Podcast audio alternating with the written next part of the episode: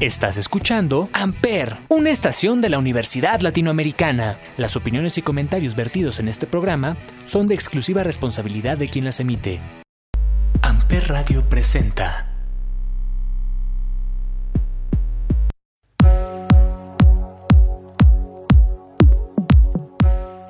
Hola a todos, bienvenidos nuevamente al Cónsul. En este segundo episodio, bueno, que en realidad va a ser el primero, el anterior fue solamente presentación.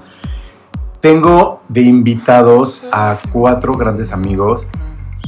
todos ya estuvieron conmigo en episodios y en temporadas pasadas.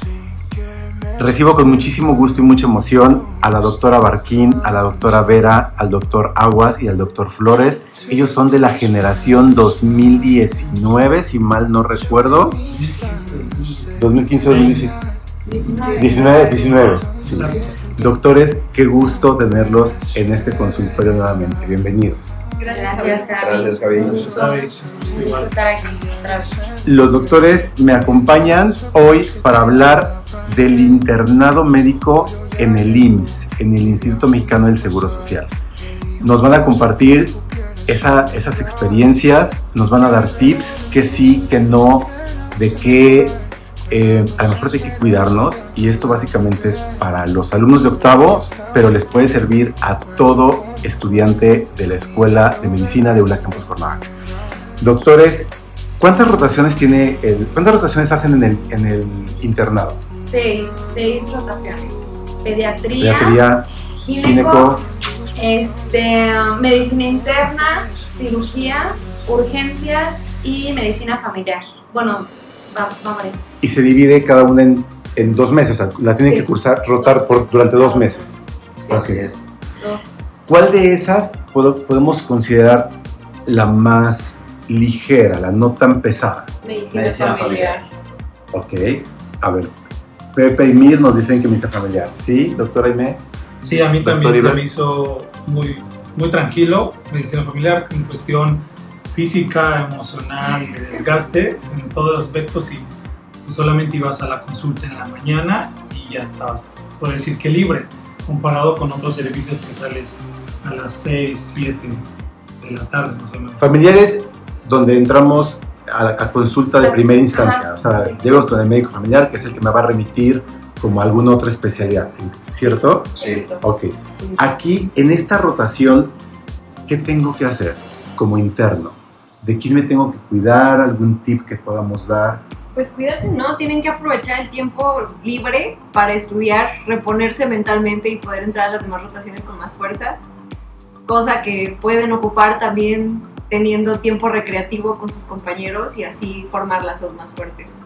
O sea, y literalmente están en los consultorios con los médicos. Así es. Así es. Ok. o sea, haz de cuenta, básicamente lo que haces es en la mañana te asignan a un médico familiar con el que tú tienes que ir toda tu rotación de medicina familiar, tus dos meses. Vas a estar yendo todos los días a la consulta con él.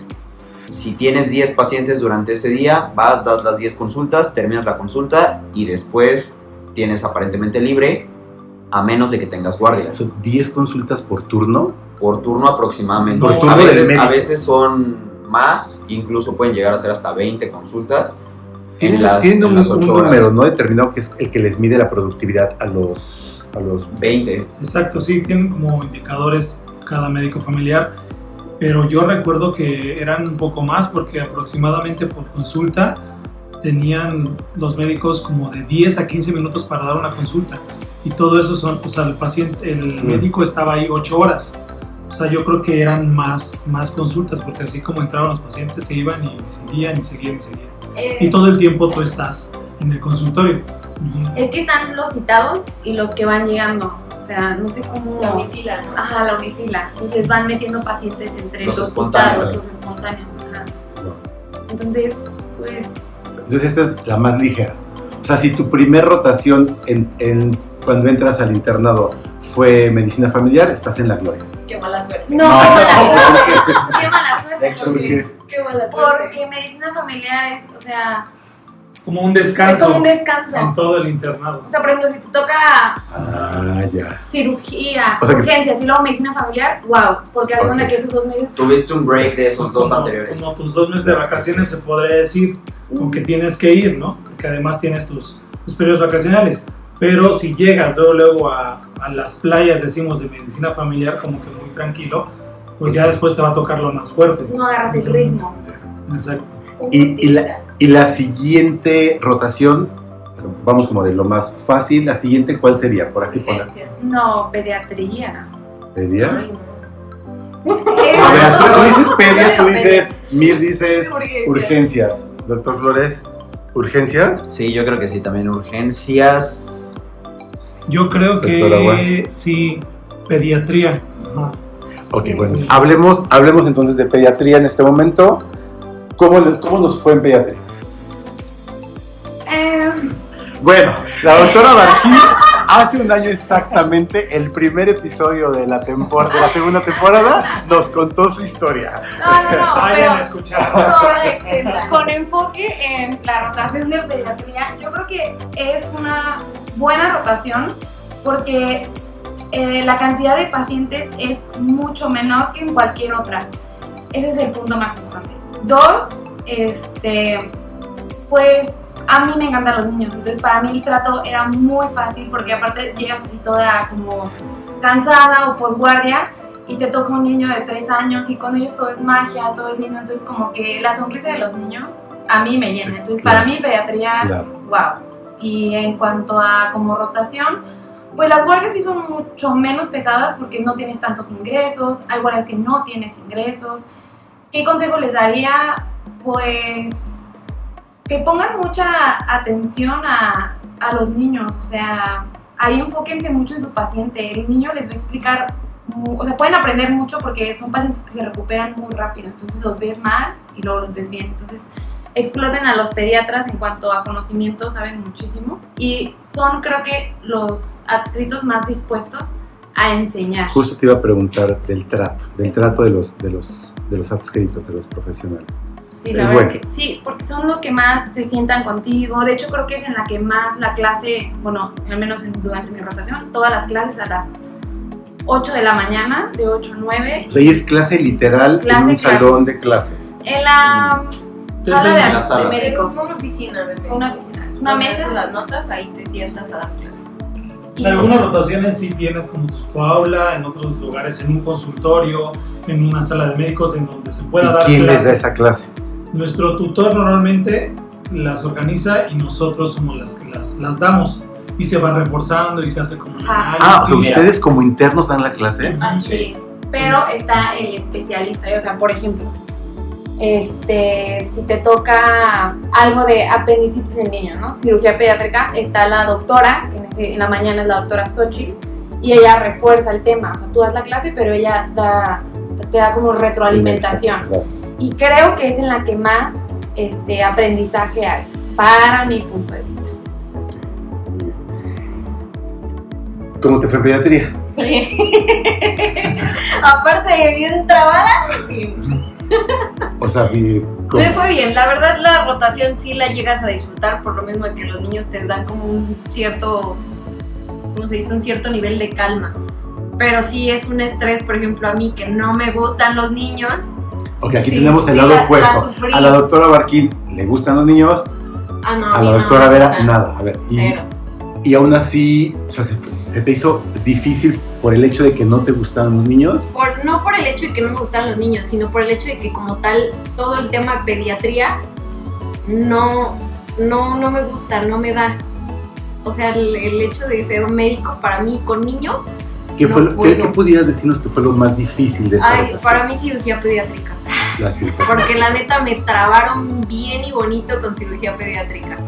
Pero pasaste, evidentemente, el- Sí. la rotación. Porque la ponen sobreviví a ponen la calificación, rotación. ¿no? Sobreviví a la rotación, que que es la palabra correcta. Mira, Doctor Flores. ahí te va.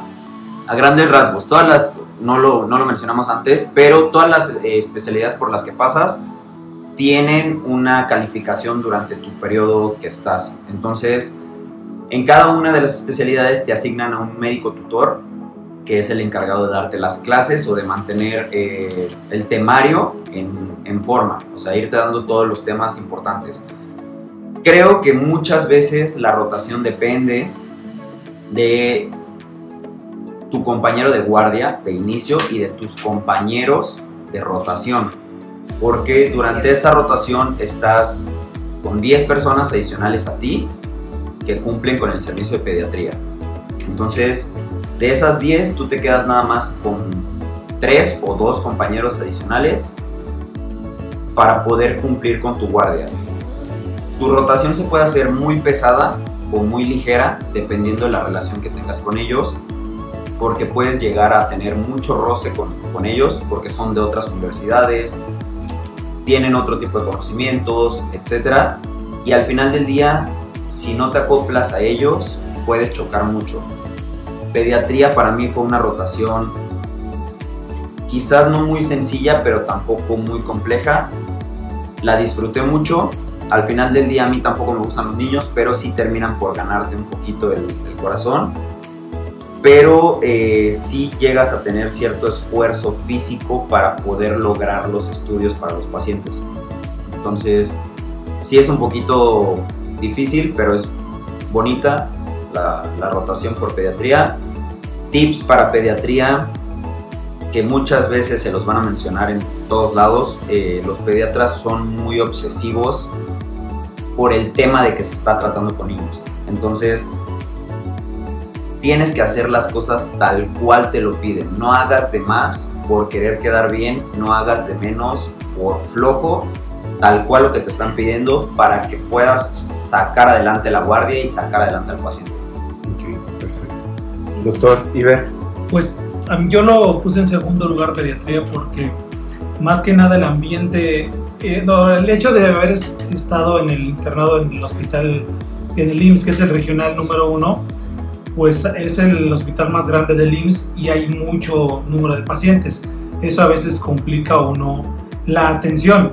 En este caso, en, el- en pediatría, los médicos te hacían como que más leve el ambiente laboral, se podría decir, era como que muy tranquilo, la disposición de ellos de enseñarte eh, y te ayudaban y te enseñaban, lo que a veces no ocurre en otros casos, igual puede ser por el mismo volumen de pacientes o el sistema. En este caso para mí no me gustan tanto los, los niños eh, en la atención, pero el ambiente me hizo acercarme un poco más al servicio y como decían mis compañeros, depende mucho no nada más del servicio, depende del ambiente, de tus compañeros, de las enfermeras, de los mismos pacientes, algunos se aportan, algunos no. Entonces, a mí en general fue una, una rotación que me gustó, no era lo que esperaba, pero, pero me gustó, eh, creo que fue de las que más me gustó en todo el, todo el internado. ok. Ujú. ¿cuál sería entonces la, la siguiente? Pues urgencias. Yo creo que ¿Urgencias? Sí. Todos coinciden con urgencias. Urgencias. Y, pero urgencias sí es Es que sí es pesada, Mucho trabajo, pero ¿no? tienes a tu R1, a tu R2, a tu R3 y a tu adscrito. Entonces ya como interno, o sea, sí está pesada, pero como tú como interno lo tuyo son el área de curaciones, que es poner yeso, poner este, Sondas, sondas, suturar. Entonces, pues ya, ya no es tanto, o sea, sí está como pesado porque a veces tienes de que mil ahí haciendo, esperando, pero ¿Cuáles son el- las urgencias que llegan al IMSS? chocado. Pues de llegan de todo. todo. A, al- a ese hospital, como te decía, es un hospital muy grande. Llegan balaseados, infartados, eh, electrocutados, descompensaciones de enfermedades crónicas, ajá, quemados, mm, fracturas muy leves. A veces a nosotros no nos toca ver las, ajá, las este, ¿Vale? atenciones muy de primera, de primera, con su primera consulta, de primera atención, las faringoamigdalitis, gripe, todas esas no nos tocan, pero nos toca ver otra parte. Y ahí se reparte las funciones entre los residentes y los internos. Nosotros tenemos un área específica, pero también nos, no- los residentes nos piden, no, nos dejan pendientes. Entonces andamos por toda la, el área de urgencias haciendo pendientes, que tomar gasometrías, electrocardiogramas, poner sondas, hacer este, desimpactaciones, eh, hacer muchos procedimientos. Es el área en la que yo hice más procedimientos, en las que a mí me dejaron hacer más procedimientos, hice en las que, por ejemplo, como decíamos, en el área de curaciones, tú, eres, eh, tú estás a cargo de eso. Si necesitas necesitas ayuda ya vas por un, algún escrito, un residente. Pero más ahí haces tus propios procedimientos y ahí aprendes porque aprendes. Porque la misma necesidad te va a obligar. Exacto, te apoyas de tus compañeros que son los mitos, que son los que lleva, ya van adelantados seis meses, ya conocen por lo menos el ambiente o algún tipo de procedimientos, pero de primera vez todos estamos en esa área de urgencias. Entonces mucho te vas a apoyar con tus mitos, que son los que ya llevan seis meses adelante de ti. Hay, en urgencias, definitivamente, durante tu turno no duermes. Eh, a veces sí, sí, sí da tiempo porque hay días que de plano está muy lleno o hay días que de plano no hay absolutamente nada, hasta los grillitos cantan dentro de la sala. Creo que para dormir depende mucho lo que mencionó el doctor Flores, que si te llevas bien con tu guardia, se pueden dividir, ¿no? De que cuatro horas, cuatro horas, cuatro horas o dos horas, dependiendo como, como, como este, también cómo te llevas con tus residentes, que al final son los que están como a cargo de ti. Y creo que es un servicio de los pocos que sí te puedes llegar a dormir hasta más de dos horas. Si te organizas bien con tu guardia. ¿Cuál sería la siguiente? ¿Cuál sería la número tres? Medicina interna. Medicina interna. Mm. Ok. Vamos, necesitamos ir al primer break. ¿Quién me va a decir qué canción vamos a escuchar? Al regresar, vamos a hablar de medicina interna y de qué sí, qué no, cómo nos fue en medicina interna y qué tips vamos a darles. Pero díganme qué vamos a escuchar en este primer break. La de Titi me pregunto. Perfecto, vamos a escuchar Titi me preguntó de Bad Bunny. Vamos a escucharle y regresamos. Ey, Titi me preguntó si tengo muchas novias. Muchas novias, hoy tengo a una, mañana a otra, ey. Pero no hay boda, Titi me preguntó si tengo muchas novias. Muchas novias, hoy tengo a una, mañana a otra. Me la voy a llevar a todas pa' un VIP, un VIP, ey. Saluden a Titi, vamos a tirarnos un selfie. Seis chis, ey. Que sonrían las que ya les metí en un VIP, un VIP, ey. Saluden a Titi, vamos a tirarnos un selfie. Seis chis, que sonrían las que ya se olvidaron de mí. Me gustan mucho las Gabriela, las Patricia, las Nicole, la Sofía. Mi primera novia en Kinder María y mi primer amor se llamaba Talía. Tengo una colombiana que me escribe todos los días y una mexicana que ni yo sabía. Otra en San Antonio que me quiere todavía y las de PR que todavía son mías. Una dominicana que juega bombón, uva, uva bombón. La de Barcelona y dice que mi bicho está cabrón. Yo dejo que jueguen con mi corazón. Quisiera mudarme con todas por una mansión. El día que me case te envío la invitación, muchacho, deja eso. Ey, Titi me preguntó si tengo muchas novias. Muchas novias, hoy tengo una, mañana otra. Ey, pero no hay boda. Titi me preguntó si tengo muchas novias. Ey, ey, muchas novias,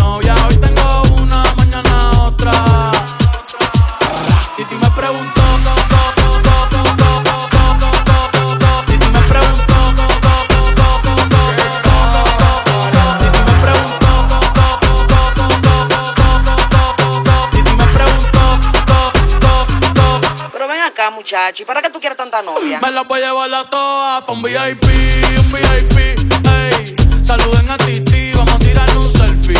Seis chis, ey. Que sonrían las que ya les metían. Un VIP, un VIP, ey. Saluden a Titi, vamos a tirar un selfie. Seis chis, que sonrían las que ya se olvidaron de mí. Oye, muchacho, el diablo azaroso. Suéltese más vivir que tú tienes en la calle. Búscate una mujer seria para ti. Muchacho, el diablo. Coño.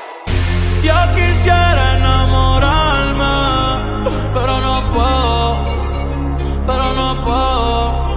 Eh, eh. Yo quisiera enamorarme, pero no puedo, pero no puedo. Sorry, yo no confío, yo no confío, nah, ni en mí mismo confío. Si quieres quedarte, hoy que hace frío y mañana te vas. Nah, muchas quieren mi baby gravy, quieren tener mi primogénito, ey, y llevarse el crédito. Ya me aburrí y quiero un totito inédito. Eh, uno nuevo, uno nuevo, uno nuevo, uno nuevo. Hazle caso a tu amiga, ya tiene razón. Yo voy a romperte el corazón, voy a romperte el corazón.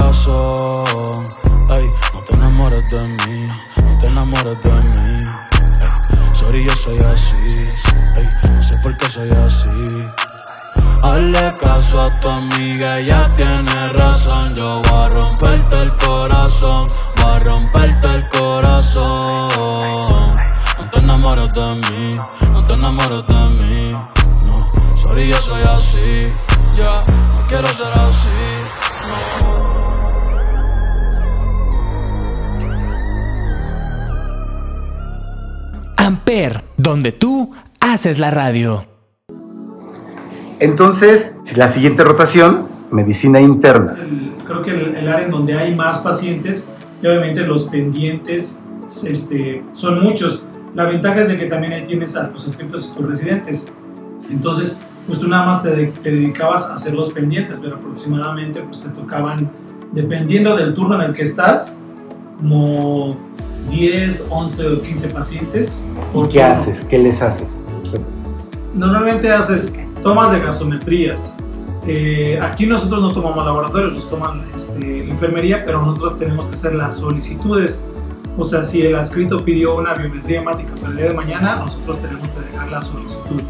Entonces, tomamos gasometrías, dejamos solicitudes, Hemocultivos este, los hemocultivos los tomamos, ponemos sonda Foley, sonda este, nasogástrica, eh, desimpactaciones, es como que lo más que hacemos, electrocardiogramas, y en esta área es en donde los pacientes están más críticos y van a escuchar que ahí es donde se mueren muchos pacientes.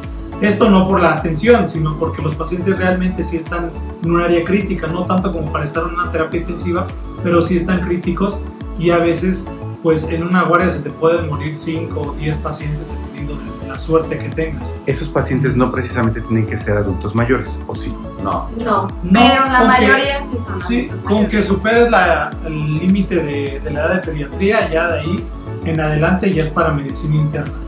Entonces, pues sí, o sea, desde los 20 años aproximadamente hasta hay pacientes de 90, 100 años que están ahí. Y dependiendo de la especialidad, como había comentado mi compañero. ¿Les gustó? ¿No les gustó esta, esta rotación? Sí, la verdad sí, porque aprendes muchísimo de los escritos en las mañanas y en las tardes. En las noches prácticamente como interno estás solo, porque los residentes se dedican solo a hacer sus notas. Entonces prácticamente estás solo y tienes que estar pendiente de todos los pacientes de los dos pisos más los periféricos. Entonces aprendes porque aprendes de cada paciente. Entonces es o hacer las historias clínicas de los que van ingresando, ahí interrogas, averiguas, sabes qué es lo que tienen, más o menos te das una idea de cómo van a estar las indicaciones al día siguiente que te toca pasarlas. Entonces vas haciendo como tu diagnóstico, tu tratamiento y ya de eso te van corrigiendo los adscritos al día siguiente. Sí, también en este, en este servicio la retroalimentación y la enseñanza creo que sí está muy, este, muy bien dada por los adscritos y por los residentes. A mí me tocaron residentes que les gustaba enseñar y sí, me enseñaban. Los adscritos también. Sí te, te hacen un sinfín de preguntas y te sientes que, te, que no sabes nada, pero en realidad pues a eso vas, ¿no? Pero sí es, es de los servicios en los que más aprendes eh, mentalmente. El desgaste es físicamente, pero sí aprendes no haciendo tantos procedimientos como urgencias, pero aquí sí te, te hacen analizar más los casos de cada uno de los pacientes. Yo quiero mencionar, o sea, que sí eh, me gusta porque sí aprendes mucho, o sea, sí estoy de acuerdo en eso, pero también creo que te desgasta mucho físicamente el, la gasometría y consigue la jeringa y, y la heparina y el- la torunda y luego baja, porque sí a todos, todos los días se les hacen estudios, entonces es... eh, Baja a conseguir, porque eso es algo que tienen que saber, ustedes van y solicitan ultrasonidos, tomografías, todo eso, y bueno, aquí sí es, o haces bien el resumen o le sonríes muchísimo para que te lo acepten, porque si, te lo, si no te aceptan el estudio es no, y... O te avientas una mentirita. Yo me Ah, te tomaba café con los de laboratorio. no, o sea, ahí sí O tienes sea, aquí es hacer, hacerte de Sí. amigo al de laboratorio. aquí al de laboratorio, al de Al de rayos, al de tomografía, a todo. Porque, porque, o sea, tú vas a llegar, como a mí me pasó, o sea, rápido, comercial de que llego y, doctora, tal, tal, le presento al paciente y se paró la doctora y me dijo, no se lo voy a hacer. Y me cerró la puerta en la cara. Y yo así que, ¿qué? O sea, ¿cómo? Pero pues yo estaba, acababa de entrar, no sabía cómo estaba esto. Entonces me hubiera gustado que él me dijera, ten cuidado, llega con, muy sutil, con mucha sutileza, llega presentando al paciente y píntale el peor cuadro para que no te lo puedan rechazar. Porque si tú llegas y dices, soy un ultrasonido pensando en esto, es a criterio del radiólogo. Entonces, Sí. eso, eso, esa parte en medicina interna, trabájenla mucho y Gánense pues bueno, de tomografías, cómprenle Y- topper, por favor. No, neta, Sí, neta, cómprenle de los catálogos si te quieres ganar la de tomografía, cómprale la de los catálogos porque es la única que te va a hacer ahí el chanchullo para que te acepten Y también aquí las enfermeras de piso, porque como, como te comentaba, a la hora de pasar indicaciones, a veces las enfermeras, porque no por malosas o aún así, pero porque está retrasando su trabajo y su, su tiempo, a veces te esconden las indicaciones o no te las, Las presta. A veces, a veces las tienen ellas y no te las quieren prestar y estás O sea, peleando nada más por sus Por- tanates. Algunos sí por malosas, pero otras a veces porque retrasamos su tiempo. Nos llevamos nosotros la hoja y pues ellas no saben qué se va, qué medicamentos se van a preparar, qué es lo que se tiene que hacer. Entonces, como tip aquí era tomarle foto a las indicaciones y tú te pones a trabajar con tu foto y tú empezabas a copiar las indicaciones y a la enfermera también la dejabas trabajar con sus indicaciones para que los dos pues estuvieran Los dos en, avanzan. en- en sintonía y pudiéramos avanzar, porque si no se hace un rollo y te peleas y te gritoneas con las enfermeras. Entonces, siempre también obviamente tratar con respeto, presentarte eh, y eso te va a ayudar mucho. No, yo llegó un momento en el que tenía que llegar un día antes, en la noche, por las indicaciones, foto, foto, foto. Las hacías y al día siguiente ya nada más verificabas si se había muerto Justo. alguno, si, si te habían cambiado algún medicamento o algo así, rápido lo cambiabas y listo. Para justo lo que dice mi compañera y lo que dice, sí, en, esto es para medicina interna eh, y cirugía. Tú corres las indicaciones de los pacientes que tengas en la mañana y las tienes que tener a las 7 de la mañana. Entonces, aquí entra el trabajo en equipo. Si tú te llevas bien con tu equipo, o sea, en mi, en mi caso, mi rotación, eh, quien estuviera de guardia mandaba las fotos al grupo, entonces cada quien sacaba su paciente o cada quien sacaba su cama, entonces ya traías prehechas tus indicaciones y como dice Mirta, ya prehechas nada más, si te asegurabas que no le habían cambiado nada, pues ya, nada más la metías a la carpeta y si no, la volvías a imprimir. O sea, bueno, eso ya es cuestión de maña, pero, pero sí te ahorra mucho tiempo y te ahorra que llegues a las 5 de la mañana, llegas a las 6.40. Muy bien, muy buen tip. Son como manitas. El siguiente, ¿alguien más quiere agregar algo en esta rotación? En ¿Vamos medicina bien? interna, en mi caso, que yo soy súper fan de los niños, pues obviamente el trato con personas que ya están en su última línea es difícil. O sea, en lo personal, en lo emocional, a mí me pegó muchísimo porque era mm, chuchita de tanta edad este, y tú la ves un día y si, si, si las cosas van bien, pues la, la das de alta. Y si no, pues te- también te toca ver cómo se va. Y ahí sí em, llenen de cemento su corazoncito y que no les peguen Para no sufrir. para no sufrir. Porque en mi caso, emocionalmente, eso me pegaba mucho. Pero bueno, ya lo superamos. Es en el área donde ves muchas, muchas muertes. Entonces te tienes, eh, pues te vas acostumbrando a lo que va pasando en el, en el día a día en un hospital. No dejas de ser sensible para las muertes, pero sí te vas acostumbrando y vas viendo, es un paciente más, un paciente más, que obviamente te merece todo tu respeto, pero sí, no te puedes quedar ahí con el paciente o con el familiar que se está lamentando, porque obviamente hay más pacientes que se tienen que, que atender. Claro. Y entonces ahí es donde vas a ver más, más defunciones. Y ta- otro de los pendientes es hacer, si tienes un- una defunción, hacer el certificado de defunción. que es un, Ah, eso también te corresponde a ti. es Sí, un papeleo, este, pues es oficial y ahí no tienes que, que equivocarte y son cosas que, que tienes que ir aprendiendo durante, el- durante el, pues el, el año de tu internado. Ya. El- la siguiente rotación, entonces, bueno, nos queda gineco y cirugía. ¿Cuál, cuál pondríamos Híjole, como...? es que Es que las son de Mira. las más difíciles. Sí. Sí, es difícil elegir. No, yo creo que yo creo que cirugía va muy de la mano con lo que ya platicamos que se hace en piso de medicina interna. Va muy de la mano porque es piso, pacientes graves, pacientes no tan graves, evolución, no este sacar pendientes, correr indicas, ahí van de la mano. Pero a cirugía se le agregan dos cosas muy importantes. Una, pues que entras a quirófano y dos, el temperamento del cirujano, que ese es algo que, que te detona emocionalmente si no eres firme con, ay, a ver, Sí, estás sí, traumado, tu, tu problema existencial no va a afectar a mí.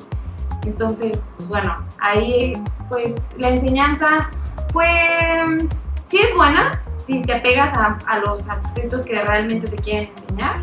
Ahí es creo que donde más disciplina piden, porque ahí sí de blanco, zapatos boleados, bien peinados, Impecable. impecables, sí, los cirujanos, la oficina limpia, o sea, como que detalles así.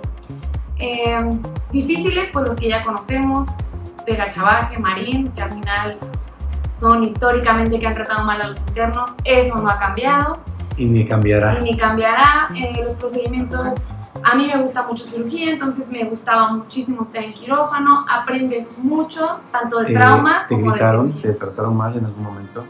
Sí, sí, sí. ¿A ustedes? ¿Mir? También. Sí. A mí, a mí no, pero con uno de mis compañeros en específico sí fueron bastante ofensivos y creo que sí le afectó a él. Entonces, a mí afortunadamente no. Pero creo que depende mucho del carácter también que puedas llegar a tener con ellos. Porque si saben que eres una persona que no les vas a contestar o que te vas a dejar o que vas a... Sumiso. Ajá, muy sumiso, Se van contra ti. se van, van a abusar mucho de ti. Entonces, si te ven con cierto carácter de decir, ok, sí, me puedes regañar si hice algo mal, pero no me puedes gritar, ni te puedes sobrepasar, ni levantarme la mano, ni tocarme, ni siquiera, ahí sí ya se, se controlan un poquito más ellos. Sí, eso sí, eso sí es real. O sea, yo que me considero una persona de carácter fuerte y hasta cierto punto insolente, creo que fui respetuosa mientras me respetaron. Mi- Si me regañaban por no saberme un diagnóstico, un tratamiento, por llegar tarde, calladita. Pero si me porque como venimos del aula, suelen tirarnos el sí, claro, tú que compraste tu título, sí, claro, tú que eres fresita, sí, claro, pensando que eso te va a sentir, hacer sentir mal y no, o sea, yo creo que cirugía lo difícil es el trato. El trato con algunos cirujanos, no generalizo. Y pues nada, que se te resbale y tú vas a aprender y vas a hacer las cosas por el paciente. En general, eso. La diferencia en, este, en esta área de, de cirugía, si tú, ese es un consejo, si tú quieres hacer, si quieres ser cirujano, yo te recomiendo que en este hospital ya no te vayas porque me parece que hay R1, R2, R3 o hasta R4. Entonces, todo, todo lo que antes, que no había residentes, tú eras el primer ayudante del cirujano, era el adscrito y tú eras el primer ayudante. En este caso ya no, ya, sola, ya se va con el R1, el R2, el R3, el R4, dependiendo de cómo se organicen. Y en este momento, en estas instancias, no sé qué es lo que te toque hacer en el internado, en el servicio de cirugía. Antes entrabas a muchas cirugías, pero ahorita como ya hay muchos residentes, seguramente pues el que el, el adscrito va a preferir al residente y el residente no te va a dejar cirugías a menos que ya haya hecho muchas cirugías de esas. Va a dejar que entres a ayudar, pero como tal, el hecho de que tengas seis residentes ya va a estar muy complicado. Si tú quieres aprender mucho de cirugía, yo te aconsejo que no te vayas a ese hospital. En ese aspecto y por esa... O sea, por no, esa no IMSS. Ajá, no IMSS, Ok. que ya no vas a, ya casi no vas a entrar a cirugías. Pero ahí un HGR. Exacto, IMSS HGR1, sí, nosotros Este en particularmente, ese. el de en el de, en la avenida Plan de Ayala, exacto, sí. Mir. Pues yo para, para cirugía tips no puedo dar como muchos, o porque realmente no pasé por esa rotación debido a la pandemia. Ah, ok, o sea, tú viviste la pandemia en- justo en ese Así es, momento. entonces cirugía no lo pasé como tal, pasé nada más como rotación de apoyo en quirófano, que la verdad lo disfruté bastante porque las cirugías eran bonitas, te enseñaban y aparte de todo aprendías. No nada más era como el hecho de pasar por el maltrato de las fases de visita, que yo oía que todos mis compañeros se quejaban muchísimo de eso, que el pase de visita, que ya me cagaron, que no iba limpio, que llegué tarde, que me dejaron fuera, que me castigaron, que salí tarde, que tuve que entrar a las 3 de la mañana porque me faltaban un chingo de cosas. Este, que el residente ya me cagó, que esto, que el otro, que te estuvieran acosando, porque literal es acoso virtual lo que te hacen los residentes de cirugía ¿Por qué? para tener todo a tiempo, que ¿dónde estás? ¿Dónde fregados estás? Y hasta te hablan horrible. Entonces sí, sí viví esa parte como de ¿dónde estás? ¿Qué haces? ¿Dónde estás? ¿Dónde estás? ¿Dónde estás? ¿Dónde estás? Ya hiciste los pendientes, ya sacaste esto, ya sacaste esto. Como apoyo quirúrgico, no quiero imaginar lo que pasaron mis compañeros que realmente sí pasaron por cirugía. Ustedes sí pasaban esa rotación. Sí, mis residentes eran, yo llevaba una relación excelente con ellos y sí, o sea, sí te están llamando todo el tiempo, pero porque el trabajo en equipo en el hospital es más importante y con tu residente, cuando digo mi residente es porque yo, por, tú como guardia estás a cargo de uno o dos residentes.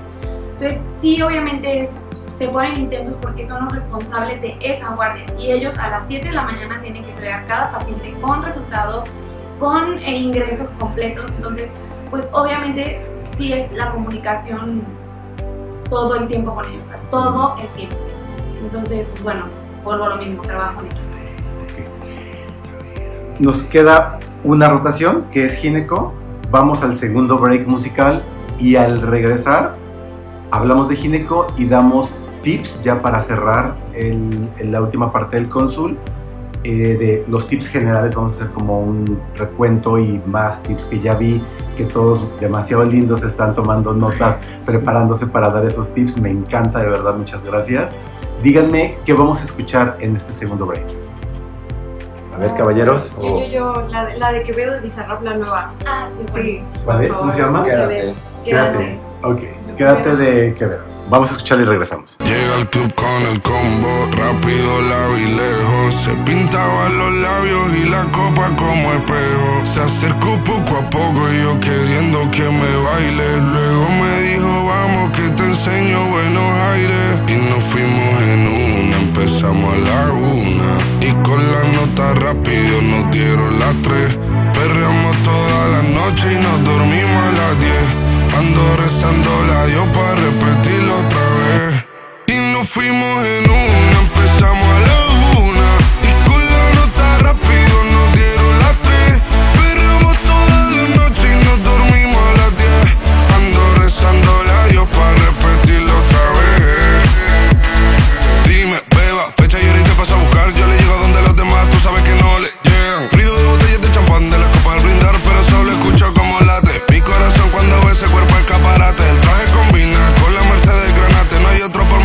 más que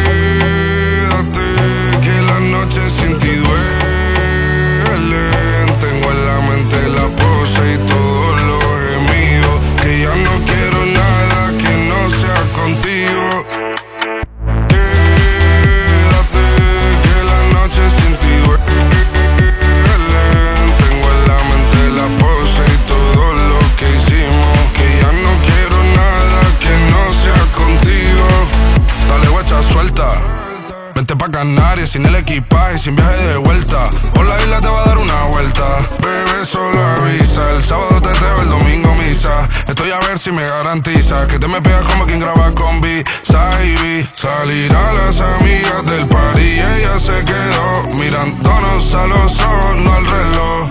Y nos fuimos en Uber al apartamento en privado. Me pedía que le diera un concierto. Le dije que por menos de un beso no canto. Y nos fuimos en una, empezamos a la una. Y con la nota rápido nos dieron las tres. Perreamos toda la noche y nos dormimos a las diez. Ando rezando la Dios para repetirlo otra vez.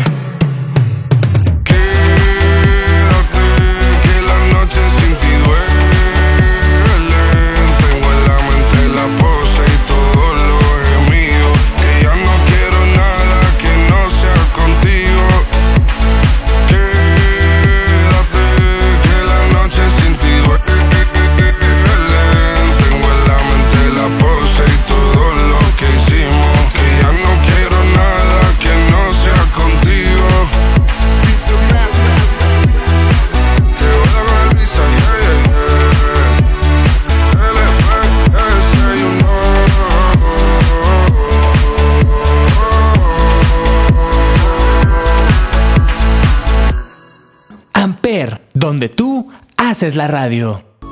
Doctores, entonces nos queda gineco. como última rotación en el internado? Para mí sí es muy pesada, sí es en la que más se quejan, sí es en la que más todo, pero en lo personal es la que más me gustó. Es donde realmente haces los procedimientos y realmente dices, ah, mira, esto lo hice yo y está así porque lo hice bien. Donde en lo personal decía, voy a estudiar bien este procedimiento porque mañana lo quiero hacer. Y llegaba y se lo decía a mi residente y mi residente me ayudaba. Y al final yo solita me, me aventaba las cosas. Me acuerdo en mi experiencia, una vez tuvimos 26 partos, sí, 26. Y me encantó porque, no sé, o 26 sea, partos en una, en en, un- una guardia, en una guardia. Entonces, yo me acuerdo que me, como, como adscrita, me enguantaba, me desenguantaba, entraba, salía.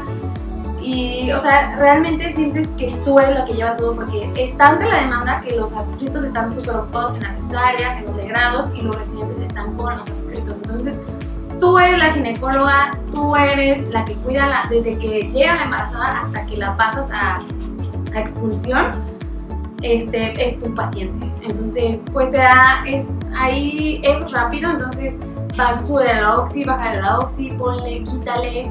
O sea, siento que tienes mucha autonomía para, para hacer las cosas. Obviamente supervisado por tus residentes y adscritos. Mirci, ¿viviste gineco? Sí, sí viví gineco y lo viví sin residente. Entonces todo lo que los adscritos te decían era como la ley, ¿no? Tú eras ahí el que hacía y deshacía. La verdad mi equipo de rotación de gineco fue muy bueno. La guardia a la que me entregaban era muy buena. Aquí el doctor Aguas no nos va a mentir porque nos entregábamos guardia en gineco. Entonces, la verdad, gineco lo disfrutas hasta cierto punto, pero es explotador. Es el servicio más explotador y puerco de todos. Es masoquista, porque, ¿Cómo? porque estás sufriendo, porque estás muy cansada, porque es mucho lo que estás haciendo, es mucho el estrés, porque como dice Mir, o sea, muchos tiempos es de lo que tú decidas. Y la verdad es que todos los pacientes merecen ser tratados con respeto y parte del respeto es que tú sepas lo que estás haciendo y que se lo estás haciendo por un bien, no para dañarlo, ¿no? Entonces es como este tipo de presión que tienes y además como es una zona gris, o sea, o sea, todo el tiempo estás con, con gorro, botas, no puedes estar entrando y saliendo. Entonces, hay veces que no tienes tiempo, bueno, ni para hacer pipí.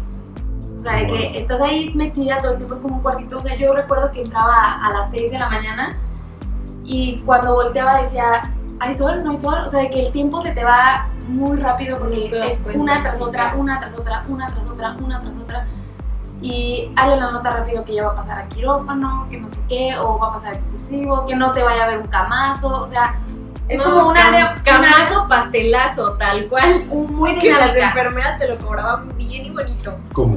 Sí, o sea, si un bebé te daba camazo, las enfermeras en la noche te lo cobraban con... ¿Qué es, el qué es el camazo. camazo? Se refiere a que los pas- las eh, Que el bebé nace, el bebé nace fuera de sala. O sea, sala es de afuera del quirófano. O sea, Ajá. las mamás están esperando su trabajo de parto, están en una cama, en una camilla, y cuando ya van a hacer, tienen que mo- moverlo en el área de, de, este, una sala de parto. Entonces, para enguantarte, para hacer todo lo Estéril. más este, estéril posible.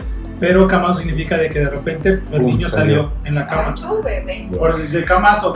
Y la, y este, pues, según pagas ese camazo con un pastel a las enfermeras. Ah, Las enfermeras sí. están- No, tradicionalmente, la toco Ah, es el no lugar donde sales, entras flaco, sales gordo, o entras gordo y sales flaco, dependiendo tu tipo de estrés O sea, cómo lo prepárense porque si les toca un camazo van a tener que pagar con un pastel. Con algo, Sí. pastel, dulces, galletas. Y, y al que le toque, la toco en octubre, noviembre, diciembre, agárrate, Ah, porque sí, es lo que yo le llamo la temporada alta. O sea, Urgencias igual.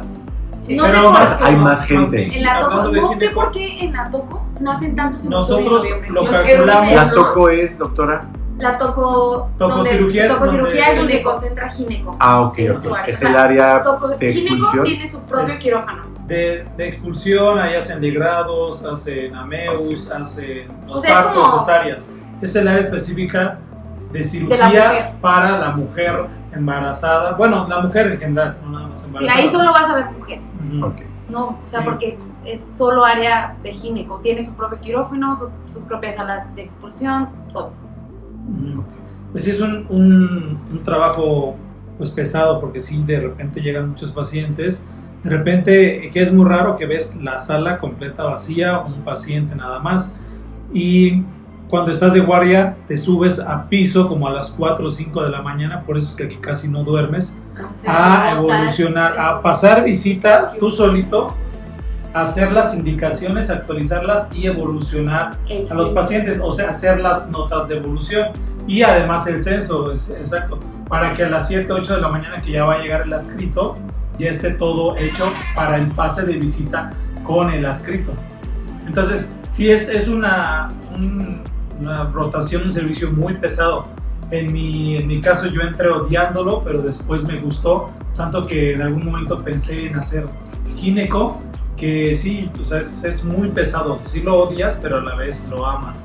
Y depende, como en todos lados, el ambiente, cómo te llevas con tus compañeros, compañeros de guardia, enfermeras, médicos, residentes. Los residentes a veces te arropan mucho, a veces no. Eh, ¿Quién es mejor, un cada- residente de gineco o un residente de cirugía? Pues Mm. no, es, es- Depende. Depende de la persona, ¿eh? no tiene nada que ver el servicio. Hay residentes muy buenos y hay residentes malos. Entonces, en todos, todos tienen sus, este, sus aspectos sus buenos contras. y malos y cada quien decide la, la especialidad conforme sea su gusto. Entonces, si eres un residente de gineco, eres un residente de anestesia, cirugía, urgencias o medicina familiar, pues ya es, es dependiendo de, de cada uno como tal, como persona. Mira, a mí, por ejemplo, me gustó mucho cirugía. Podría decirte que es de, la- de las especialidades que más me gustó durante el internado.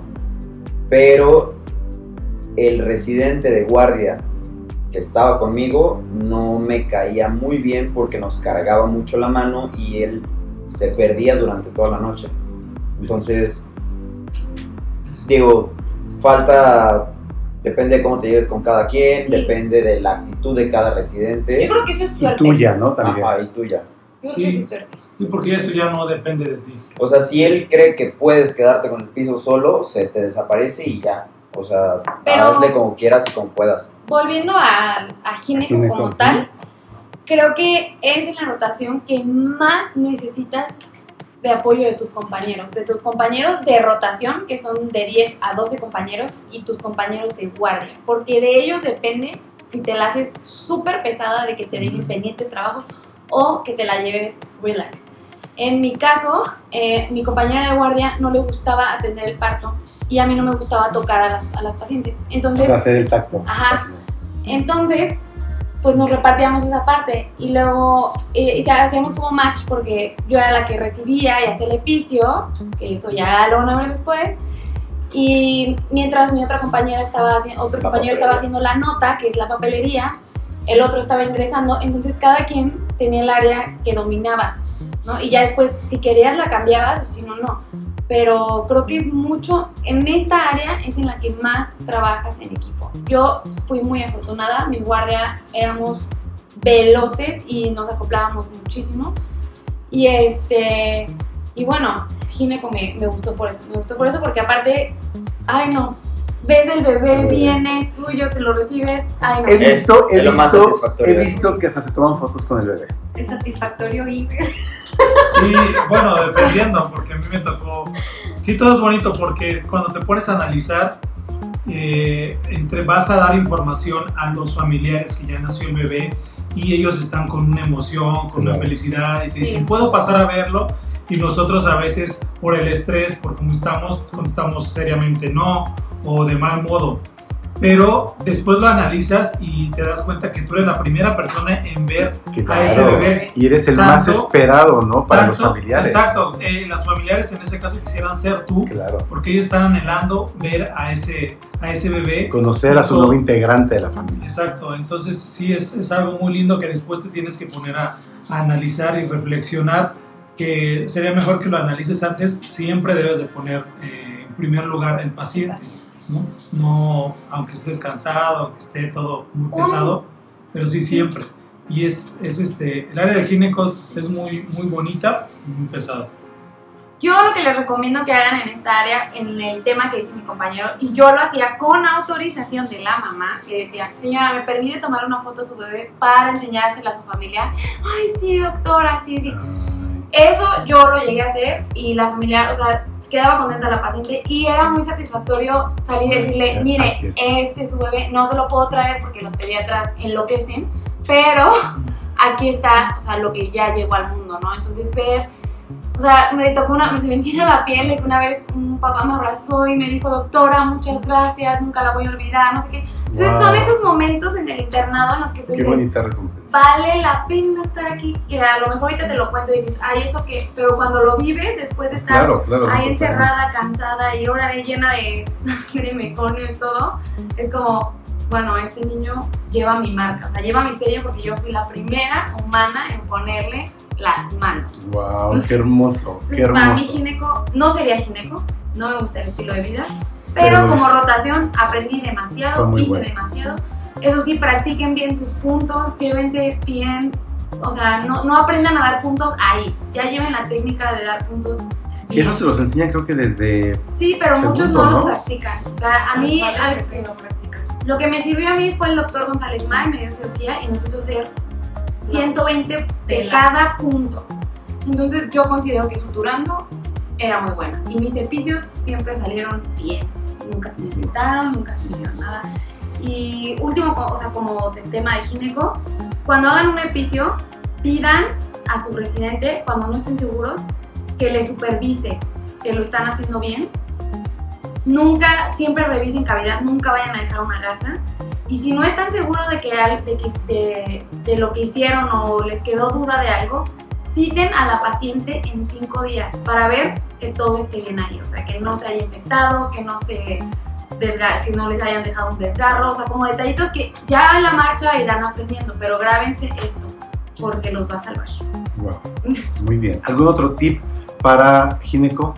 ¿Alguna otra Ah. recomendación? Ah, bueno, los ahorita para gineco en especial, ¿no? Ya, Mm, No, pues, tips, ahora sí, sus recomendaciones. Bueno, yo voy a empezar con eh, medicina familiar. En este servicio, como les comentaba, es un servicio muy, muy tranqui, muy relax. Y pues lo que, lo que yo les recomiendo es que aprovechen estar en el consultorio. A veces es un, un- una parte que a veces te aburre porque tú como ya interno, MIP 1, como recién egresado, quieres hacer procedimientos y quieres hacer muchas cosas, hacer cirugía, recibir a los bebés, eh, dar RCP en urgencias, tomar electrocardiogramas, poner férulas, dependiendo de tus gustos. Aquí no, aquí nada más estás sentado escuchando al paciente, eh, lo revisas y das la receta, los medicamentos y listo. Aquí lo que tienes que hacer es reforzar tu semiología, eh, explorar bien al paciente. Como te comentaba, a veces no te da tiempo, pero debes de, aprovechar, reforzar tu semiología, tu historia clínica.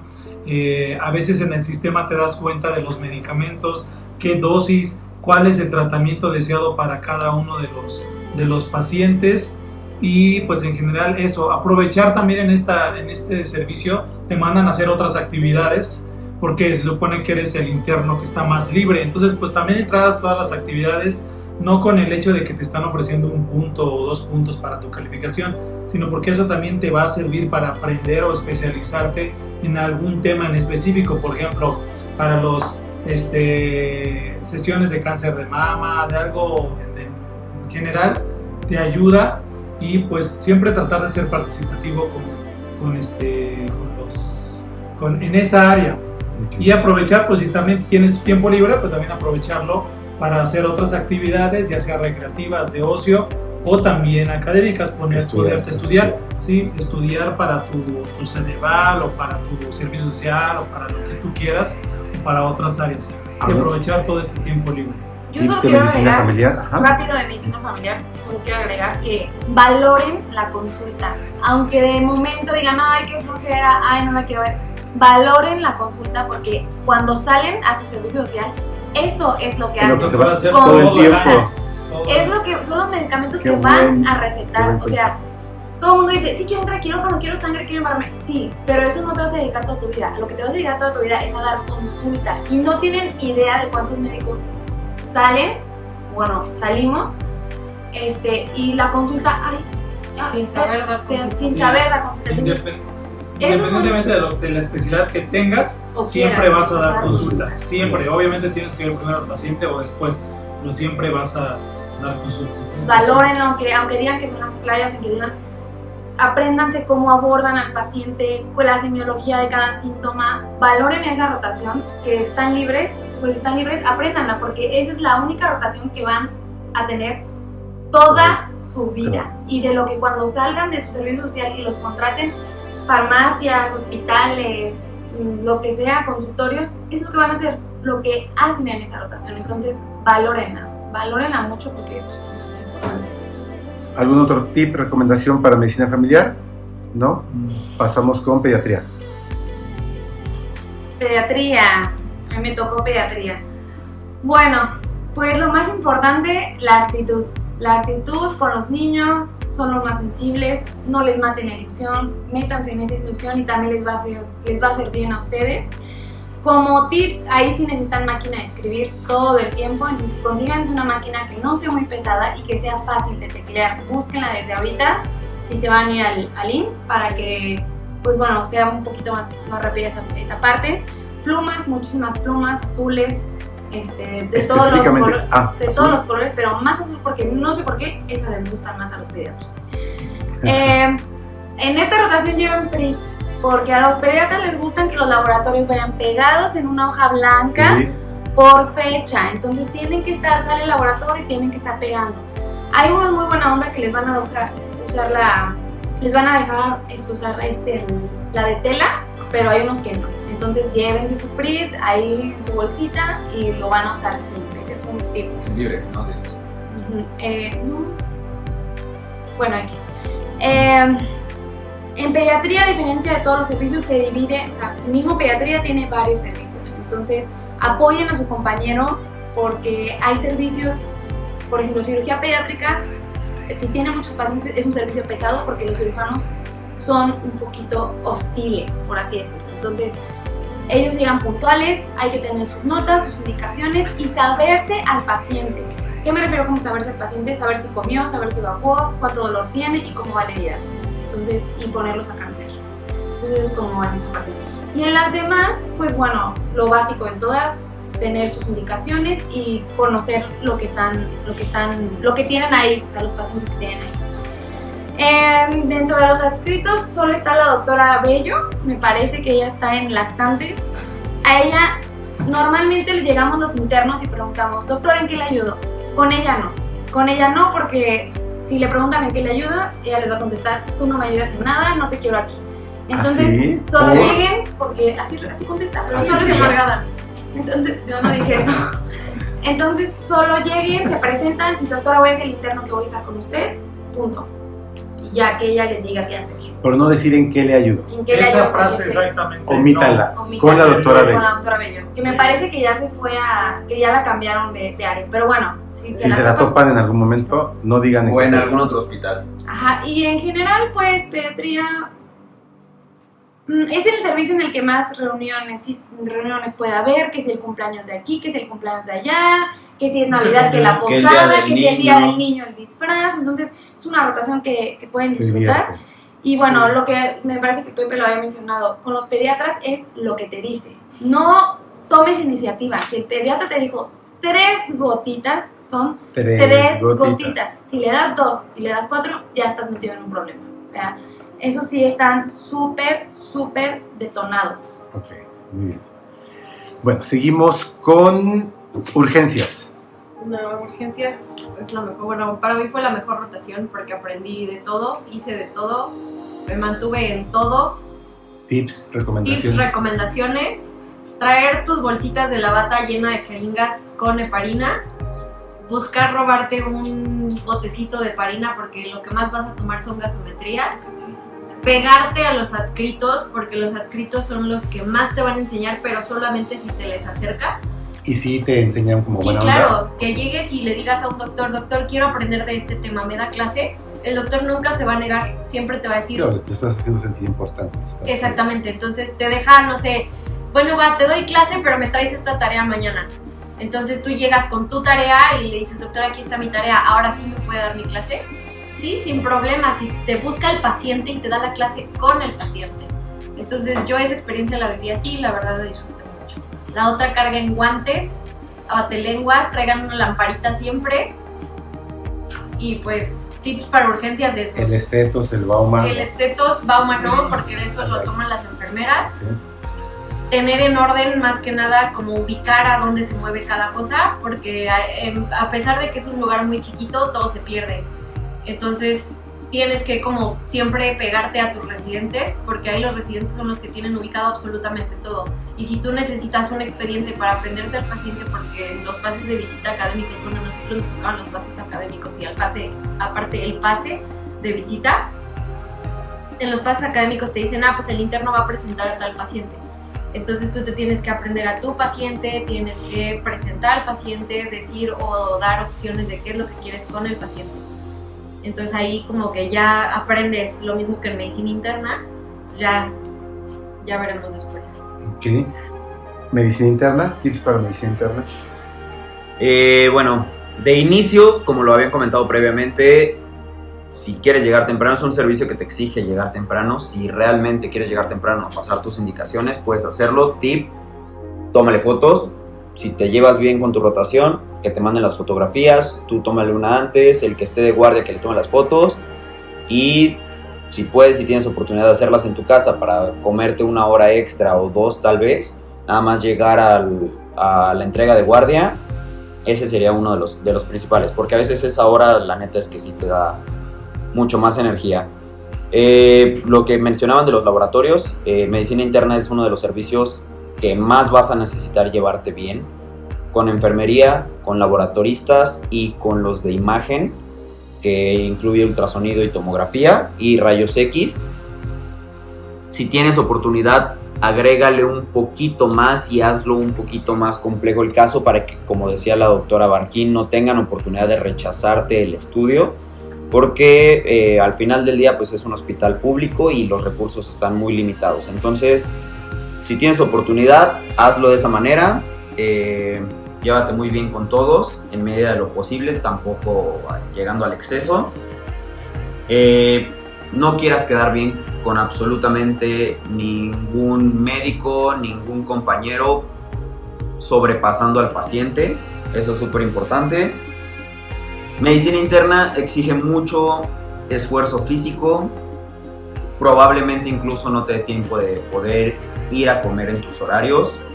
Siempre tráete un dulcecito extra, algo de comida en tu mochila que puedas dejar en el cuarto o agua, siempre, siempre, siempre, para que en caso de que no tengas tiempo tengas algo con que mantenerte un poquito activo y no te estés muriendo de hambre.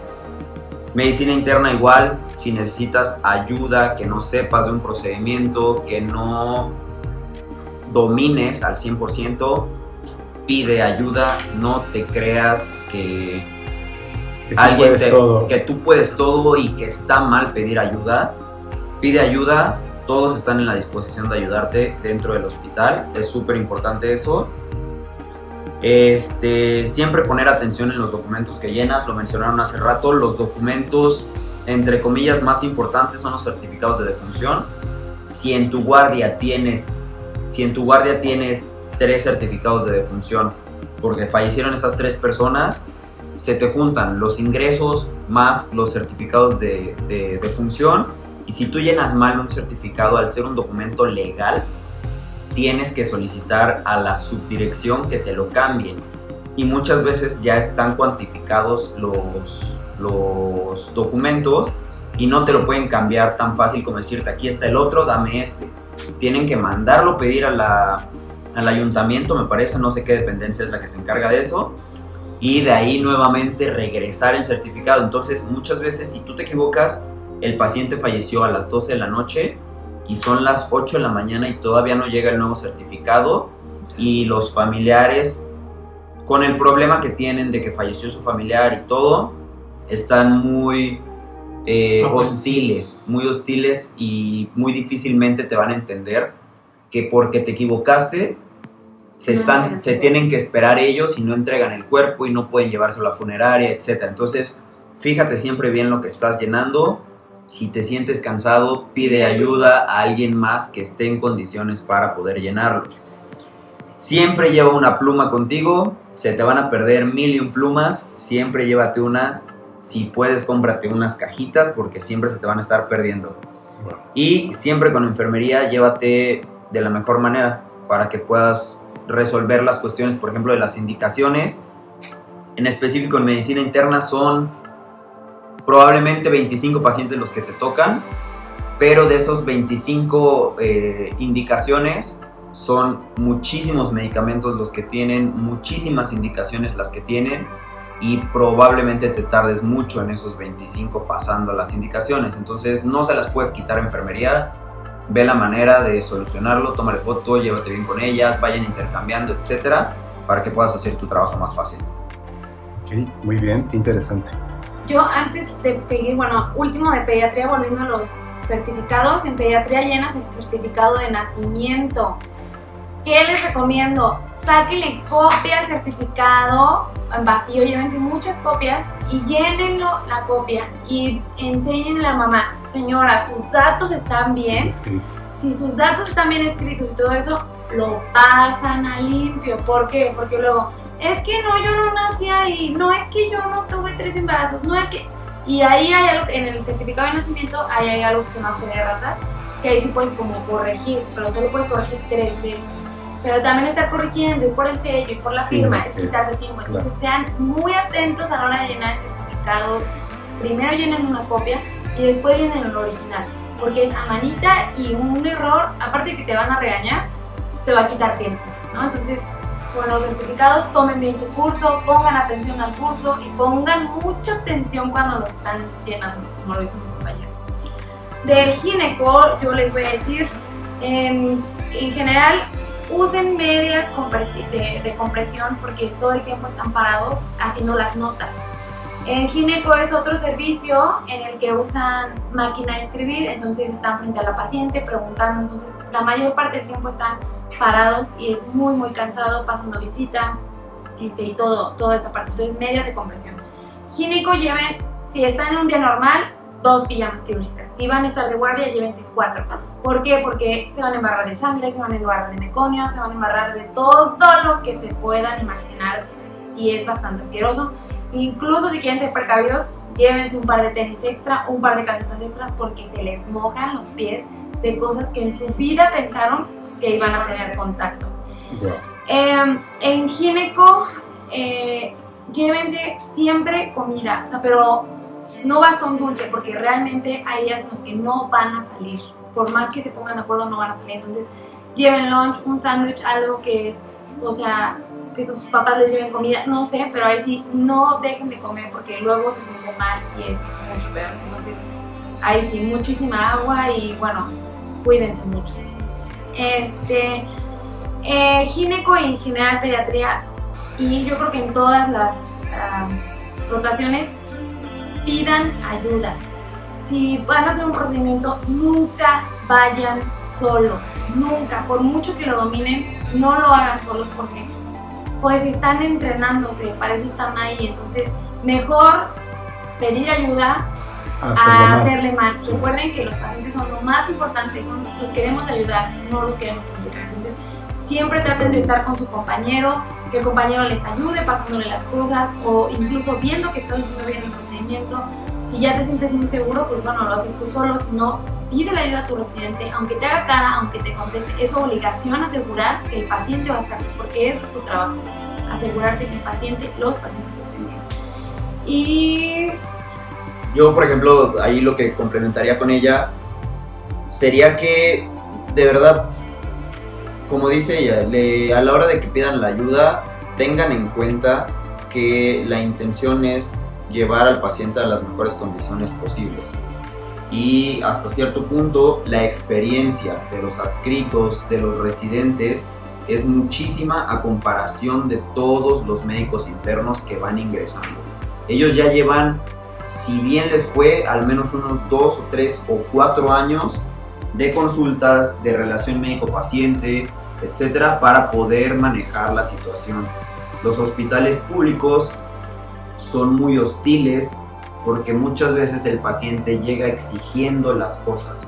Siempre ten como tu, tu respaldo a cada uno de tus adscritos para siempre lo que necesites, ya sea personal con el paciente, de palabras, etcétera, o médicamente hablando, que tu residente, tu adscrito te respalden.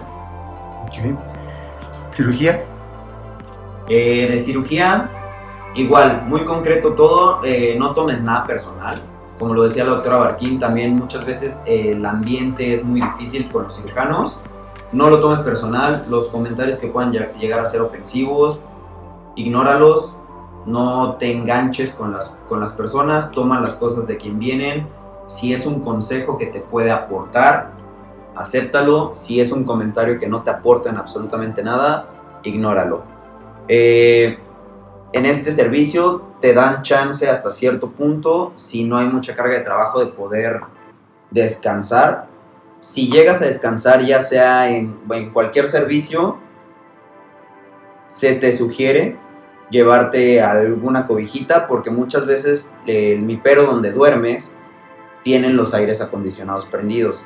Entonces, si no llevas absolutamente nada, realmente no vas a poder dormir. Alguna sudadera, alguna cobija, algo que te pueda cubrir bien, porque si no, no vas a poder descansar El frío.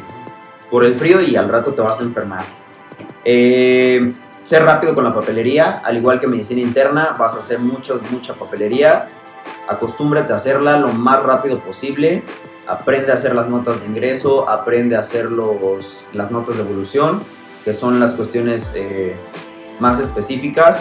Hay adscritos que te piden y que tienen un formato en específico. Acércate con ellos, pídele su formato, pregúntales cómo lo quieren para que no te compliques y trabajes doble. Todos, todos tienen su manera de trabajar, todos son diferentes y para que no se te complique, acércate con ellos, pregunta antes de hacer las cosas para que no tengas que volverlo a hacer.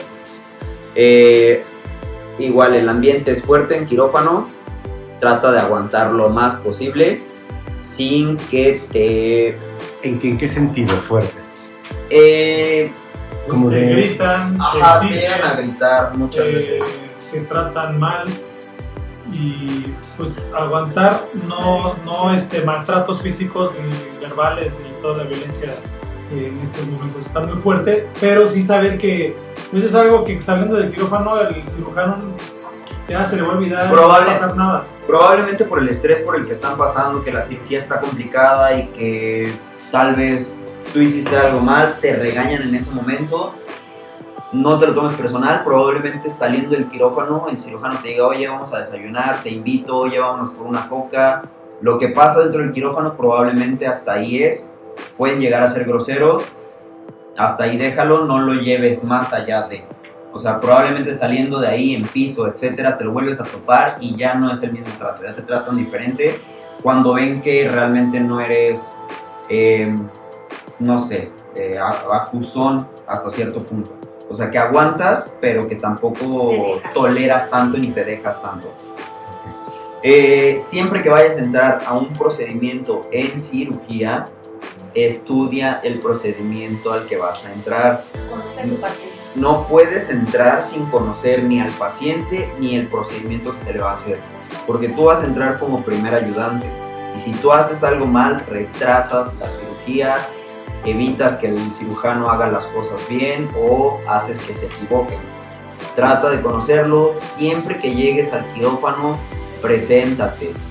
Soy el doctor tal, soy médico interno de pregrado tal, con la enfermera, con todo el personal que esté dentro del quirófano y siempre que te presentes, informa que vas a ingresar de primer ayudante. Eso te va a abrir muchísimas puertas, te va a ayudar mucho porque al final, digo, todos, todas las personas que son educadas caben en cualquier lado. Claro, El que es arrogante, el que es, eh, no sé, prepotente. prepotente, grosero, probablemente incluso se cierran las puertas solo.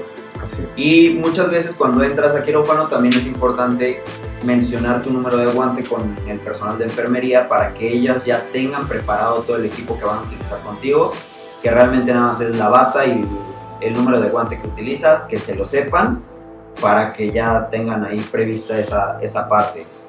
Y eh, importante también, como en cirugía, como en cualquier otro servicio, lo mencionaban en gineco, muchas veces el personal del hospital lleva años trabajando ahí. Muchas generaciones han pasado por ahí y están muy acostumbrados a que si te equivocas, pagas con una coca, pagas con un pastel, pagas con lo que sea, el desayuno, etc.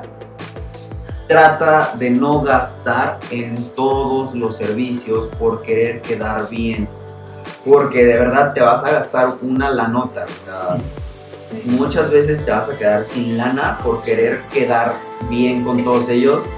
De querer comprarle la coca a la enfermera, la coca al médico, la coca al interno, la coca a todo mundo. Entonces, no lo hagas, ve con quien sí a veces dices, bueno, se lo merece, hay veces que puedes decir, ay, sí, después se las doy y so- sabes sobrellevarte las, las cosas. Y el último que daría, el último tip, en general, si llegan a un hospital público, cuiden mucho sus cosas. En la ULA están tachados o estamos tachados de muy fresas, de mucho dinero, etc. Tienen un estereotipo muy diferente a lo que realmente somos, pero sí muchas veces porque los de la ULA llevan su Mac, llevan el iPhone más nuevo, llevan su iPad, llevan sus audífonos y los tienen que cuidar porque son cosas personales que en el ambiente público y conviviendo con tantas personas pueden desaparecer de la nada. Entonces, muchas veces uno llega confiando en que van a respetar las cosas porque uno está acostumbrado a eso y no es así.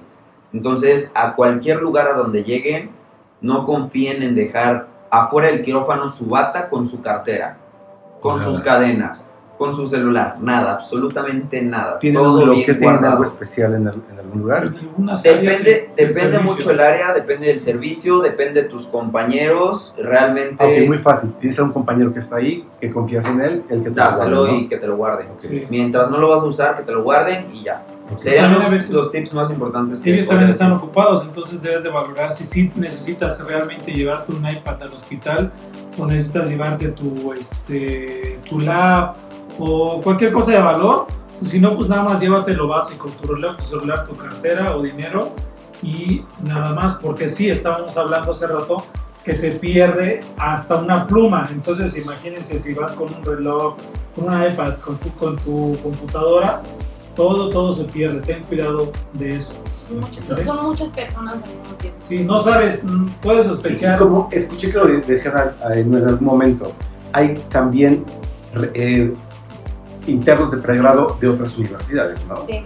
De otros estados. Entonces, Sí, no sabes. juntan, Sí, se juntan de todo. Y no solamente sospechas o son los internos, la verdad es que no sabes. Personal de Hay, este, puede ser desde el personal de mantenimiento, intendencia, enfermeras, médicos, o sea, todos, todos. Cualquiera quiere ser. todos, Cualquiera. cuídate, sí, o sea, es- debes de, de cuidar, de aprender a cuidar tus cosas. Yo en específico, no es por ponerlo en evidencia, pero tuve con un jefe de servicio de una de las especialidades la mala experiencia de que desapareció mi computadora y él mágicamente la tenía. Entonces, Y el jefe de servicio es un médico, entonces, o sea, Y de todos. especialista, Y o incluso especialista. subespecialista, así que el título no te garantiza educación. Sí. ¿Y Exactamente. te la regresó? Sí. Menos mal. Fue porque metí denuncia y todo, pero sí la regresé. Wow. Bueno, ¿puedo, ¿Algo más que quieran agregar? puedo agregar unas cosas más. Sí, claro. Eh, bueno, eh, en general, en todos los aspectos para estar internado, yo creo que cuando eliges tu, tu sede, debes de, re- de identificar qué quieres estudiar y sí asesorarte, y esto es bueno para que escuches cómo está el movimiento de lo que quieres. Si ya sabes qué especialidad quieres hacer, cómo está el movimiento en cada uno de los hospitales. Si no, pues ahí te vas a, vas a decidir. Eh, si ya sabes cuál es tu sede, yo lo que te recomiendo es no ir a hacer toda una guardia y desvelarte todo varios días, pero sí como que para ir a identificar, saber cómo, cómo están las cosas, cómo está el movimiento. En este caso, si, si tuviste compañeros de otros servicios, preguntarles siempre si, si en este momento estuviste en medicina familiar, al próximo pasas a cirugía, preguntarle, oye, ¿cómo está la movida? Me va a tocar ir con este doctor el primer día, ¿qué es lo que tengo que hacer? ¿Qué es lo que tengo que hacer en general? Siempre preguntar a tus compañeros que ya pasaron por ahí. Entonces, eso te va a ayudar mucho. Otro de los aspectos es que en la universidad creo que no hay ninguna materia y nunca te van a enseñar a hacer notas de evolución, a hacer indicaciones, hacer los certificados de defunción, presentar o cómo, qué saber para presentar un paciente tanto en en un pase de visita o para presentar al paciente cuando vas a solicitar algún estudio, tomografía, ultrasonido. Eh, entonces, eh, trata de también identificar cómo es que vas a hacer esa, esas cosas, las notas de evolución, las indicaciones y eh, cómo vas a presentar a un, a un, paciente. Otra de las cosas es que eh, pues las calificaciones, aquí mucha gente se preocupaba por las calificaciones en general en, en nuestra universidad. Es una calificación más. Si en general tuvimos 50, 50 materias en toda la carrera, el internado es una materia más, entonces no te estés preocupando ni matando porque te va a subir o bajar el promedio, porque en realidad te va a subir o bajar unas décimas. Punto 5, punto 3. Décimas o centésimas, no es nada. Otra cosa también, pues que te van, ahí te van a dar una beca, entonces dependiendo del lugar en el que estés, te dan becas, puede variar. A nosotros nos daban creo que 1096 a la quincena. En otros hospitales te dan más, en otros te dan menos. También infórmate en ese aspecto qué es lo, cuánto vas a recibir, algunas veces te dan bonos y eso, pues si, si tienes dudas también infórmate y pregunta. Y por último, eh, siempre a pesar de que estás cansado, de que estás, eh, tuviste una carga de trabajo muy fuerte, estás de posguard, te dejan pendientes, yo te recomiendo que siempre hagas todos los pendientes porque como te comentaba, siempre está primero el paciente eh, enfrente de todo, de todo lo que esté pasando. Porque esto puede retrasar la estancia en el hospital y todo esto se puede desencadenar para una infección, para el diagnóstico más tardío, para el tratamiento o para una recuperación. Cuando a ti te dejan este pendiente y puedes decir, ay no, mañana lo hago, para el paciente ese mañana lo hago significa que el paciente se va a tardar en algún procedimiento que se tiene que hacer, un estudio, un día, dos días, tres días, para encontrar el diagnóstico o el tratamiento. Entonces, que no se te olvide nunca esa parte, porque siempre nosotros, eh, me pasó, en algunas ocasiones estaba muy cansado y decía, bueno, ya, este estudio mañana. Pero me daba cuenta, los doctores te regañan, tus residentes te regañan y enfrente del paciente te preguntan, a ver, ¿por qué no entregaste este estudio? Pues nada más pones tu cara de mensa y dices, no, pues por cualquier cosa. Pero sí, eh, ten consciente de que el paciente pues, siempre es lo primero y se va a, ir después o por el hecho de que un día estuvo ahí, ya se infectó, ya se contagió de alguna, este, alguna infección nosocomial o el tratamiento está tardando más, la recuperación, si son pacientes críticos o no. Entonces, ese es el, mayor consejo que te puedo dar, primero al paciente. Perfecto. Gracias, doctor Iber. Yo quiero decir cosas a grandes rasgos. Yo creo que esto se los dicen mucho, pero chicos, es un año, se acaba, es cuestión de actitud, den lo mejor de ustedes, esfuércense, denlo, denlo a tope, o sea, de verdad, aprendan, expriman el internado, es donde creo que el año de tu carrera en el que más aprendes procedimientos, aprendes tratos, aprendes de todo un poco, expriman lo más que puedan no estén pensando, ay, me quiero ir porque tengo una fiesta. Sí son importantes las fiestas, pero es más importante que aprendas, que aprendas porque de ahí parte tu toda tu carrera, es parte agua, le dicen, o sea, de ahí parte lo que vas a hacer, lo que supiste y lo que aprendiste, punto. Trabajo en equipo. Chicos, cuando están en el internado no son nula, no son UAM, no son Politécnico, no son, no son UNAM, son internos. Tienen el mismo valor, los van a tratar igual, van a dormir en el mismo colchón, van a comer la misma comida. No hay tratos preferenciales ni especiales para nadie. Entonces, desde que lleguen, hagan equipo con su rotación, equipo con sus compañeros y equipo con las personas que van a convivir más que con su familia durante ese año. Entonces, eso, quiten los títulos, olviden de los títulos. En cuestión académica, no inventen, no, no dejen todo para mañana o para después. Si en el pase de visita o de algún tema les pregunta el adscrito, se vale contestar no sé, pero no se vale no tener una respuesta. O en la siguiente hora que tuviste el libro y te lo pudiste leer en Google, o al día siguiente. Doctor, y este, doctor Aguas, este, te pregunto los valores normales de la biometría y no te lo sabes, algo tan básico, no pasa nada. Dile, no sé, doctor, ahorita los checo. Los chicas y vas, doctor, ya sé cuáles son los valores, son estos, estos, estos, y si está así, tiene esto, esto y esto. Entonces, eso es muy importante porque eso les va a ayudar a ustedes. Si los adscritos ven que tienen ese punch, esas ganas, les van a enseñar y es beneficio para ustedes. Punto número tres, sí vas a sufrir en el aspecto de que tienes que aguantar temperamentos y actitudes. Y sí tienes que aguantar vara, pero sin que te falten al respeto. Una cosa es que te regañen porque no te supiste un diagnóstico, no hiciste un pendiente, Y se no vale porque no supiste. Y se vale, porque para eso estás, eso es tu única función, aprender Tu de los pacientes, ser consciente de los pacientes. Si no sabes eso, obviamente te van a regañar y recibir regaño como se debe. Pero de ahí a que te falten al respeto, te quieran tocar, te quieran hablar con groserías, no. Y estás en todo tu derecho, no porque seas interno vales menos, claro, de levantar la voz y decir, conmigo no, eso no se lo voy a permitir. Defiéndanse, no somos cosas, no somos objetos, somos personas. Y ellos que te están gritando estuvieron como tú. Entonces, Totalmente. chicos, respétense. En Y el tema acoso, de- ¿no? del acoso, niñas, no se dejen. El acoso, el acoso está muy feo, el acoso está muy intenso. Afortunadamente, ahorita ya se cuidan mucho porque ya somos más las que decimos, no me toques, Sí, no me evidencia, así ¿no? y se evidencian y ya hay, o sea, ya los penalizan hasta cierto punto. Entonces, no se dejen, chicas, por miedo a que no, no tengan miedo, que las apoyen. Y último punto, y es con esto con lo que mi opinión termina aquí, es, por favor, no olviden que antes de ser su paciente es papá de alguien, mamá de alguien, hermano de alguien, el amor de la vida de alguien.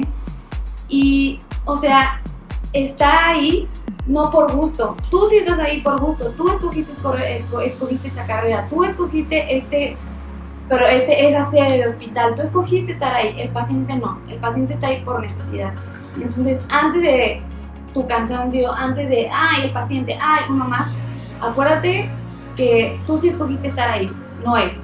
Entonces, cuídalo, atiéndelo como te gustaría que te atendieran a ti o a alguno de tus familiares, porque yo creo que eso es lo más importante como médicos, darles esa atención. Y no, este, y no, como dijo mi compañero, por tu cansancio, quitarle prioridad al padecimiento de alguien, al dolor de alguien o a, o- o a retrasar algo. Si pueden, como yo les dije en Gineco, enseñen una foto. Si pueden agilizar el estudio, agilícenle. Si le pueden ayudar a la familiar a que pase la torta para que coma, háganlo. Lo que esté dentro de sus posibilidades, háganlo. Qué Y bueno. pues Sí, bueno, no pierdan esa parte humana. sean humanos Totalmente, chicos. Por eso somos médicos. ¿Algo no más? pierdan eso. Doctores, de verdad les agradezco mucho. De verdad estoy, me siento muy orgulloso de ustedes. No saben lo que significa para mí el hecho de haberlos visto ingresar a esta universidad hace años. De, y que ahora estén aquí de regreso y escucharlos hablar tan profesionales y con de que los vi ponerse a escribir esos tips súper emocionados y apasionados para darles esta recomendación a los estudiantes de octavo y del séptimo y sexto y de todos los que vienen atrás, que están luchando por llegar a este momento, de verdad no saben lo orgulloso que me siento de ustedes.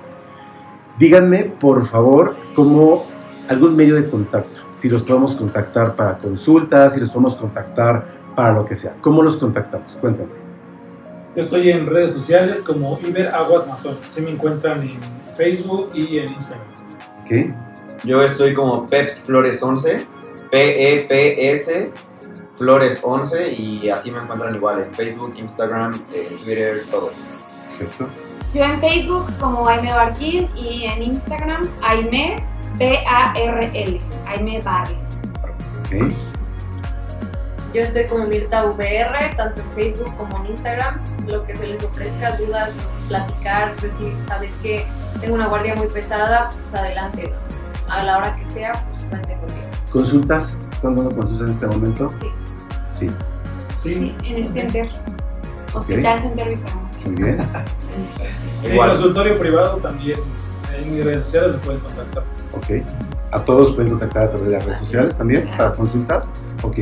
Doctores, no tengo manera de decirles gracias. Estoy muy emocionado. Muchísimas gracias por haber aceptado mi invitación, por haberse dado un tiempo para poder coincidir y estar hoy en esta tarde. Muchísimas gracias. A ti, A gracias ti por la por invitarnos y, Ahorita por la y ojalá puedan servir de algo nuestro consejo. Pues y de- muchas gracias, de verdad. Gracias. Yo, Gracias. Que tengan buen día. yo soy Javier Jaén, Javier J-A-H-E-N en todas las redes sociales. Gracias por escuchar el Consul. Buena tarde.